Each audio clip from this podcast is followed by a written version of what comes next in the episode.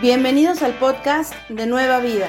Esperamos que disfrutes este mensaje especial. Para tener más información, visítanos en nuestra página web www.ministeriosnuevavida.org. Bendiciones, amados hermanos, ¿cómo están? Aquí nuevamente con el versículo que nos toca hoy, les habla nuevamente la pastora Mariana y quiero leerte lo que está en Efesios 1, 17 al 18. Y le pido a Dios, el glorioso Padre de nuestro Señor Jesucristo, que les dé sabiduría espiritual y percepción para que crezcan en el conocimiento de Dios. Pido que les inunde de luz el corazón, para que puedan entender la esperanza segura que Él ha dado a los que llamó puedan entender la esperanza segura que Él ha dado a los que llamó, es decir, su pueblo santo, quien, quienes son su rica y gloriosa herencia. Tenemos una preciosa palabra y quiero enfocarme en el versículo en el 17 que dice que el glorioso Padre nuestro Señor Jesucristo que les dé sabiduría espiritual para que crezcamos en el conocimiento de Dios. Qué importante es tener sabiduría.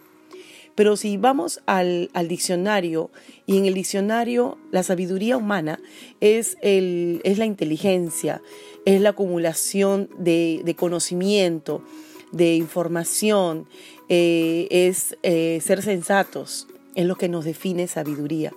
Pero ¿qué es la sabiduría de Dios? Es una sabiduría que no es humana.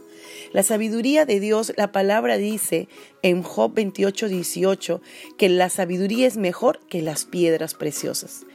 Dice la palabra también que el temor del Señor es sabiduría. El temor al Señor es la honra a Dios, el apartarnos del mal, ser inteligentes. Pero esa sabiduría es una revelación que Dios trae a nuestros ojos del corazón. Solamente con esos, esa apertura en nuestros ojos del corazón podremos saber qué es bueno, qué es malo, discernirlo.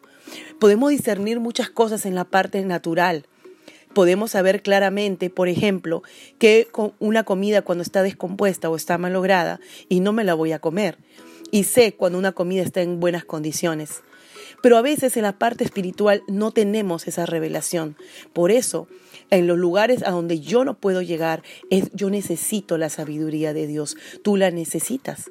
Si estás pasando algún momento en esta hora, estás pidiendo sabiduría para definir cosas en tu vida, para tomar decisiones. Solamente Dios te puede dar la sabiduría aquello que tú no puedes ver adelante, Dios sí lo ve.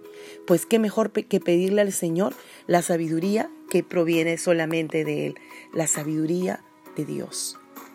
Te invito a que hagas una oración ahora en tu tiempo devocional y le pidas al Señor sabiduría, que te revele a los ojos de tu corazón, ojos espirituales, que te revele qué es lo que viene y qué decisión debes tomar.